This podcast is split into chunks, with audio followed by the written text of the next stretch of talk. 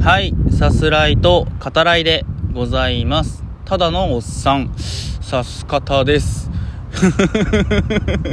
はい、ただのおっさんって言ってますけどね。うん、あのー少年おっさんって、だから少年の心を忘れてないおっさんって、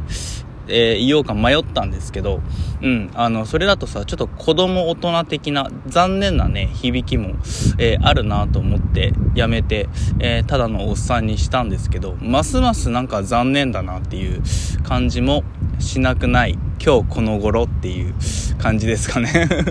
えー今回は河川敷からお話しさせていただいております。えー割とね、まあ雨が降ったっていうのもあって、えー川の流れも、うん、早めですね。うん、ゆらゆらっとね。でもあの、透明度の高い、えー水が流れていますね。残念ながら、えー川魚やね、まあ海とつながってるんで、そういった、えー魚たちをね、え見かけることは、えできてませんけど、はい。で、えっと、4連勤ですね、バイト。えー働いてきた後の収録となってます。えーまあ、4連勤なんてね、えー基本的にはその、皆さんね、平日5日間働かれて、えいると思うので、うん、あのたかが知れたことじゃないというか 大したことないじゃんって思うんだけどなんか今回は、えー疲れてますね。あのまあ怪物がねあのよくお客さん入られてるっていうのもあって日々こう、まあ、接客だけでなくね仕込みに追われたりしながら忙しくしてるっていうのもあってうんちょっと体が痛いですかね。うん。なんかね疲れが出たのかは分かんないですけどこの前知り合いの方にねあの電話しようと思ったら間違えてあのバイト先のグループ LINE に、えー電話しちゃって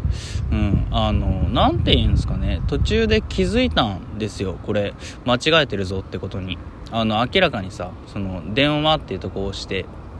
出てきた、えーアイコンの数ですねが、えー複数あるありすぎるだろうって思いまして、うん、これは違うなと思うんだけどなんか指がねもう電話かける動きになってるんだよね。だから、えーそのままあのなんて発信かそこを押しててあのブルルルルっつってねあのワン切り、えーさせていただいた。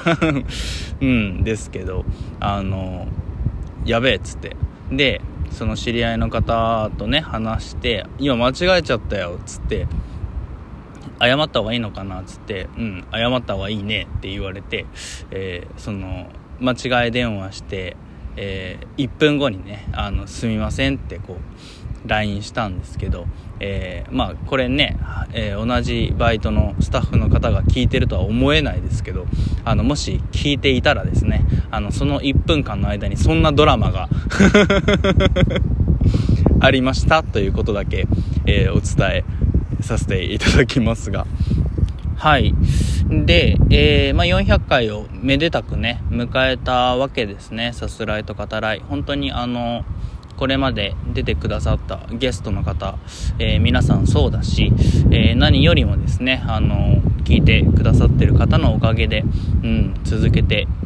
これています。あのこれまで何度もうんやめた方がいいのかなとかそういうことも考えたりしたんですけどうんなんかそれでもねこう続けている中で本当にありがたいことにあの聞いてくれている人っていうか、えー届いていることっていうのが、えーまあ、分かったりするんですよね、うん、実感する出来事っていうのがあったりして。それでねなんとか続けてこられてるっていうところもありますね。あの今はやっぱ500回、うん、これは必ず、えーやろうとね思っているので、うん、そこに今度向かっていかないと、うん、いけないなっていう感じですけど、えー401回目でねあの出てくれてる、えー小鳥さんや、えー前回ですね出てくださった MC トレインさんにも、うんえー感謝したいなと思います。まあこれ収録してるタイミングではまだねあのトレインさんとの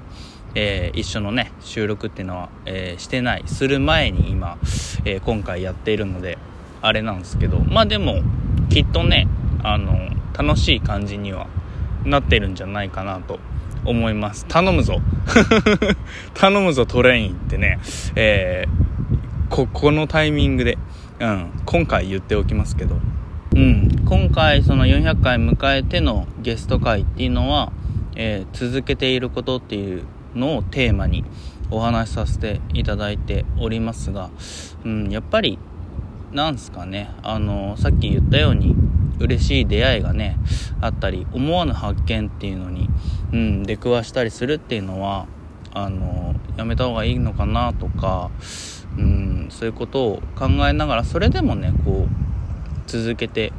いるからこそっていうのはね間違いなくあると思うんでこんなねささやかな、えー、収録ですね。まあラジオトーク、うん、ですけど、うん、それでもね感じられてあの自分は本当に幸せだなと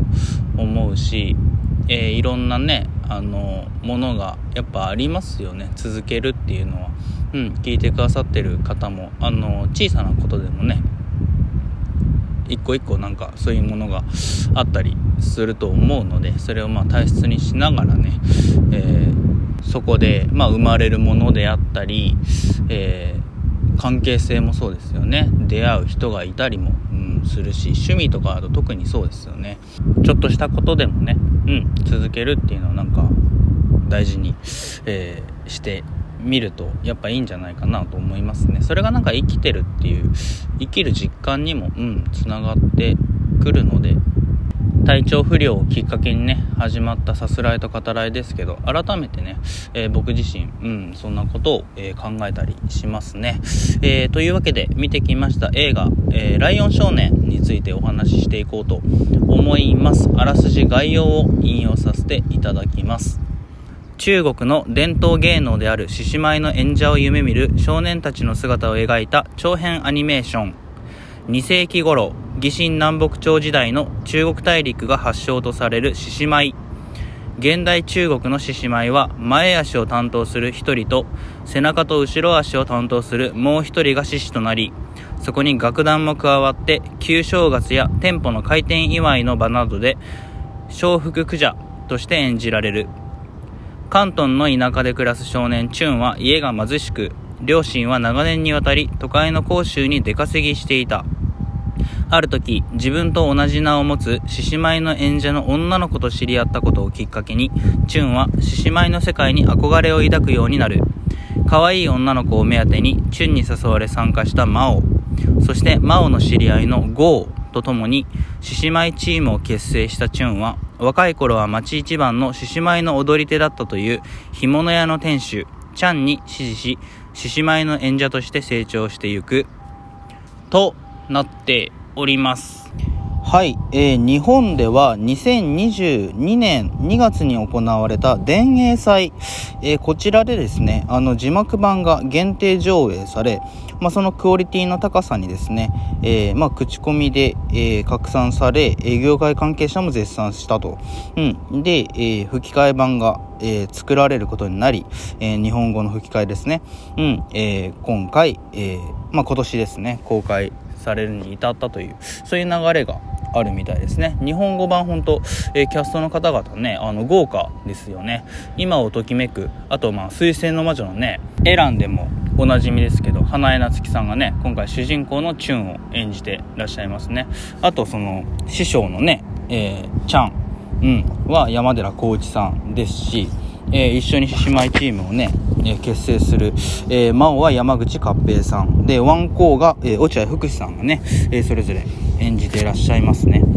はい。でやっぱアニメーションがね全体的にあの質がやっぱ高いっすよね。うんあのちょっとこうディズニーを意識してるのかなっていうところもありながらではありますが何て言うんですかね不思議とこう懐かしさも感じる、えー、現代 3D のねアニメーションに仕上がってるなという、えー、印象を受けました。これね、その懐かしさはそのパンフレットにある絵コンテというか、えー、それをね、見るとよりこう感じたりも、うん、するんですけど、で、アクションですね。えー、特にその獅子舞のアクションの、えー、質の高さ、えー、獅子を表すね、えー、縦紙の、えー、ひらひら、えー、であるとかその加減とかね、えー、目の部分のえ開閉ですね閉じたり開いたり、えー、あと2人1組になって、えする獅子舞のその舞の、えしなやかさまでねほんとこう細かに表現されているなと思いますね。あの、ここが完璧だから、うん、えー、今作ね、その、胸熱くなるっていう部分も、あの、きっとありますよね。で、えー、冒頭ですね、桜田ひよりさんが演じている、えー、少女、チュンが登場して、まあ、その主人公のチュンが、え取られてしまったお小遣いをね、取り返す、え最初の獅子舞バトルがありますけど、まあ、まずそこで圧倒されるし、えそれをね、え目にしている主人公チュンの、え心情とま重なっている、え場面であると。これは出来がいいアニメだなってね、え思わされますよね。本当にあの完璧な流れだったなと、え思います。スポコンものとね言ってもいい今作ですけど、えー、獅子のように、えー、何事にもひるまずね、えー、挑めっていう、まあ、そのテーマはあのきっと作り手のあの方たちの心境ともえつな、がっているんだろうなっていう気がしますね。はい、あのやや根性論的な部分が強いですね。あのそれどうやってやるの？師匠にねあの教えを請う時にあの強い心だって言ってえー、それは理屈になってないのではって思うところがあったり音楽もちょっとミスマッチかなって思う、えー、使われ方はしてはいますけど見て損はない迫力のアニメーションですね。はい是非ではまた。